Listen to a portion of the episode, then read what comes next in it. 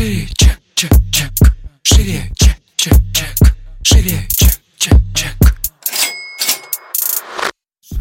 Всем привет! Это выпуск подкаста «Шире чек». Я его ведущая Ира Подрез, и дважды в неделю вы слышите мой голос. В этом подкасте мы говорим про продажи, как перестать их бояться, как побороть синдром самозванца, как поднять чек и начать зарабатывать больше. Ну и самое главное, к чему мы с вами идем, это системные продажи. И в этом выпуске я отвечаю на ваши вопросы, которые вы задаете мне в Инстаграм. Если вы на меня еще не подписаны, то обязательно это сделайте. Ссылочка э, на мой профиль есть в описании этого выпуска. И я регулярно э, выкладываю окошко для вопросов. Собственно, у меня никакие вопросы не остаются без ответов. Я на часть из них отвечаю сразу в сторис, а часть забираю, собственно, в подкаст, да, где у меня есть возможность отвечать на вопрос не 15 секунд, да, а хотя бы минуточку или полторы. Вот, поэтому сегодня у нас такой выпуск. Давайте начинать.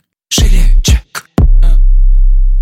Вопрос такой, как перебороть страх услышать от клиента, ну, нет, да, то есть отказ а, при звонках. Для начала я бы порекомендовала вам вообще в целом принять, что отказы в жизни это нормально. Вам могут отказать э, пойти в кино, ваши друзья могут не согласиться, вам могут отказать в помощи, э, вам, не знаю, там может супруг вечером сказать, ты будешь не на жареную картошку? Он скажет, нет. Нет, это нормальная история, это нет про границы, у нас просто так слова нет. Очень такое, наверное, предвзятое отношение, потому что если ты кому-то отказал, и отстояв свои границы, тебя воспринимают как тварь последнюю. И как бы много, собственно, конфликтов, да, вот э, кто в терапию пошел в самом, ну, только находится в начале, там еще идет история сразу с границами, да, вам надо научиться отказывать. И вот ты начинаешь отказывать, и твое окружение немножко в шоке, они начинают а, всячески пытаться поддавливать тебя, потому что ты стал неудобным. Так вот, слово «нет» — это нормальная история во взрослом мире, да, я могу отказать по любому вопросу, а, личный или профессиональный, и это никак не относится лично к вам. Вот этот момент я хочу подчеркнуть. Это никак не относится лично к вам. Мой отказ. Это не значит, что вы плохой, какой-то не такой, а у вас там не такая профессиональность или еще что-то. Это просто нет. Это просто мое решение относительно какого-то вопроса. Поэтому, когда вы звоните клиенту,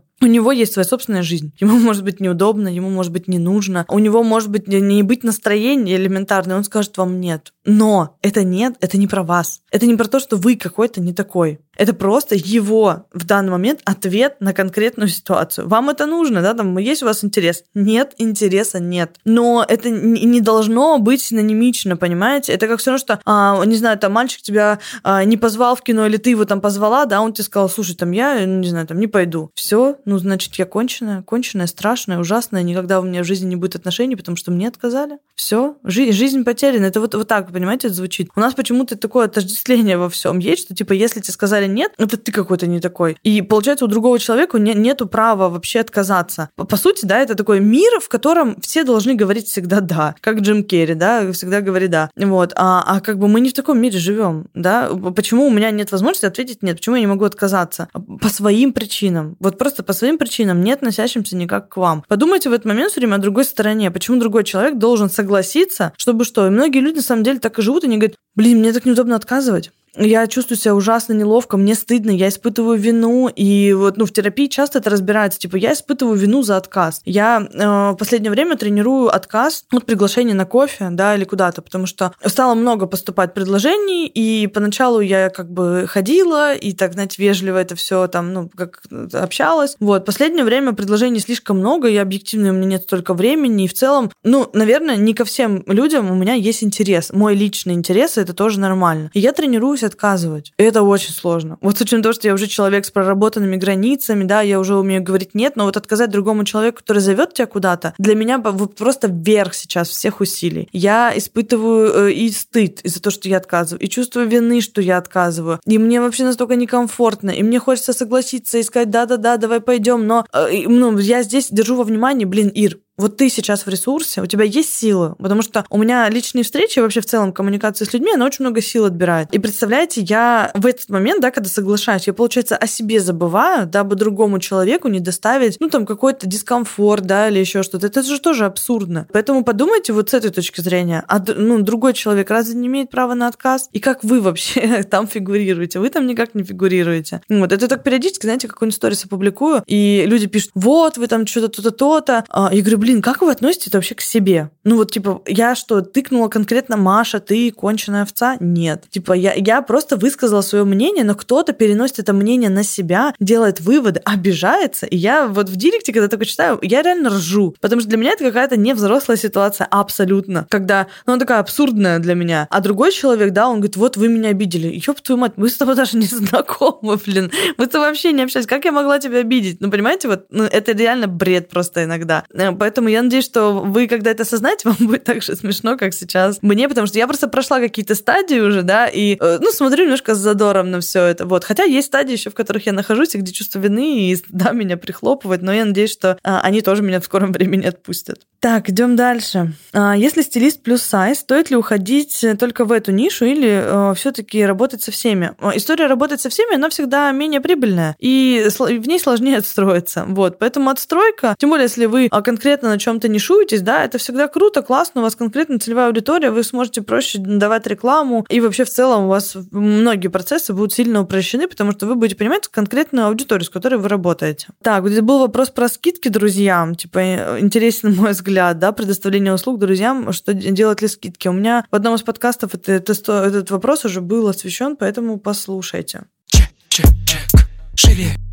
Подскажите, с чего начался ваш блог и как пришли к продажам? У меня есть большой подкаст под номером 5. Он так называется «Мой путь в продажах». Я его рекомендую всем послушать, потому что я там прям много и долго с самого первого курса рассказываю именно о том, как я вообще пришла к продажам. Вот. Здесь я просто коротко отвечу о том, как я пришла в блог именно. У меня появилась идея создания блога я, короче, путаюсь в годах. В общем-то, в мае месяце одного года. По-моему, три года назад, получается. И тогда, собственно, был расцвет блогеров, и я, как человек, которому нравится медийность, мне всегда хотелось, чтобы меня знали, замечали. Вот, я завела блог, но завела его тайком от друзей, потому что, ну, на тот момент все скептически относились к этому, и, знаете, как-то чмырили вообще блогеров, типа, это были не люди какие-то. Вот, а мне хотелось, поэтому я тайком завела блог, и, и я на тот момент уходила в Инстаграм как раз услугой дизайна. Мне в целом нравилось нравилось дизайнить, и вообще творческая составляющая мне нравилась. Я до этого дизайнила, ну, условно, все подряд, да, все, что находила э, именно, ну, все, что заказчики, короче, просили. Вот. А потом в Инстаграм я ушла уже конкретно на дизайн именно для этой площадки. И блог у меня начал развиваться как раз-таки, у меня там появились, ну, первое время, бюджеты небольшие. Господи, октябрь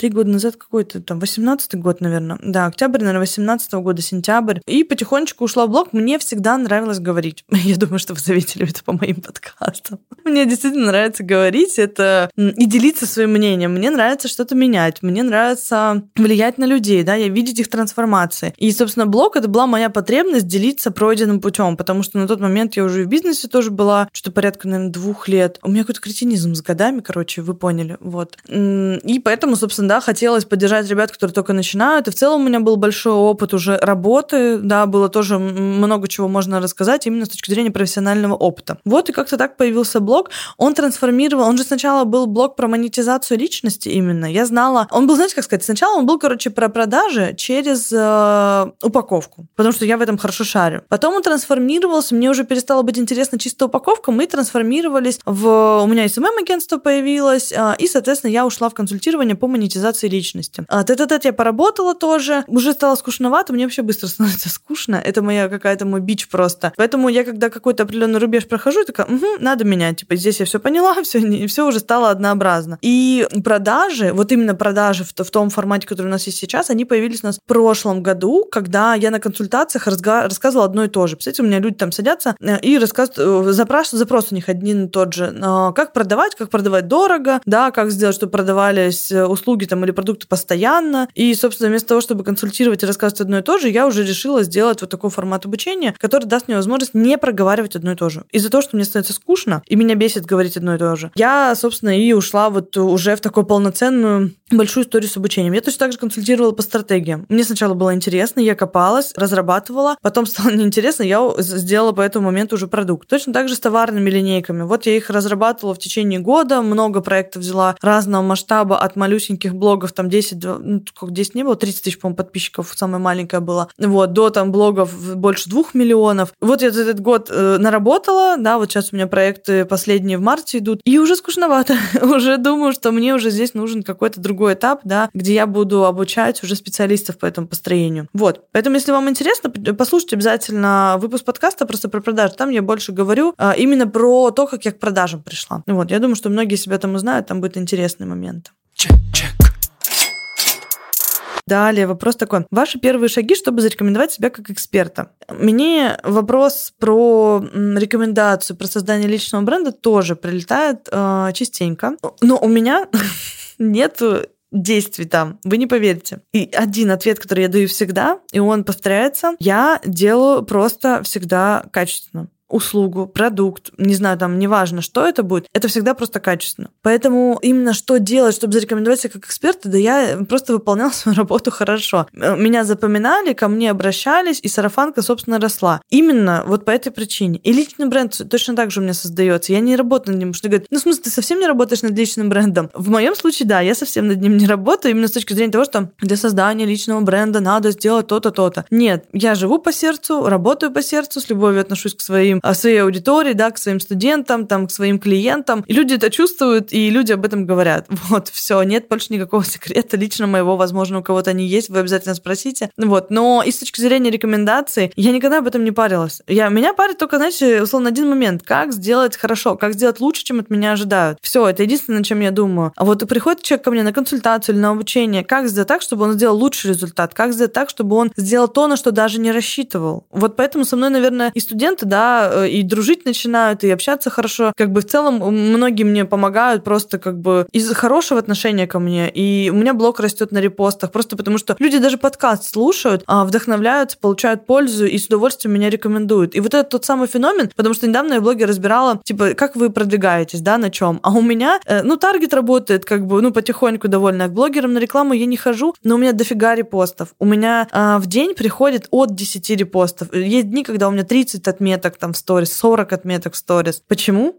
Потому что я просто делаю классный продукт. Я делаю его с большой любовью, с большой отдачей. И мне просто это по кайфу. И вам тоже это по кайфу. И вы этим делитесь. Вот, собственно, весь секрет, да. Возможно, сейчас кто-то расстроится, скажет, Ир, ну, могла бы чем-нибудь и толковым поделиться, но я правда этого не делаю. И говорит о том, что, ребята, вам надо сосредоточиться, чтобы зарекомендовать себя. Да нет, делайте вы просто это хорошо. Вы просто удивитесь. Фишка в том, что на рынке так мало людей, которые делают хорошо, то это автоматически дает возможность вам сформировать свой экспертный бэкграунд. Все. Просто тупо, потому что люди хотят денег и не хотят э, работать на эти деньги. И когда появляется человек, который работает на ту сумму, которую ему платят, и даже превосходит это, он выбивается автоматически. У людей шок. Они такие, типа, в смысле? Вот а, так можно было? Да, то есть все должны так работать? Вот в чем, собственно, парадокс. Никакого секрета.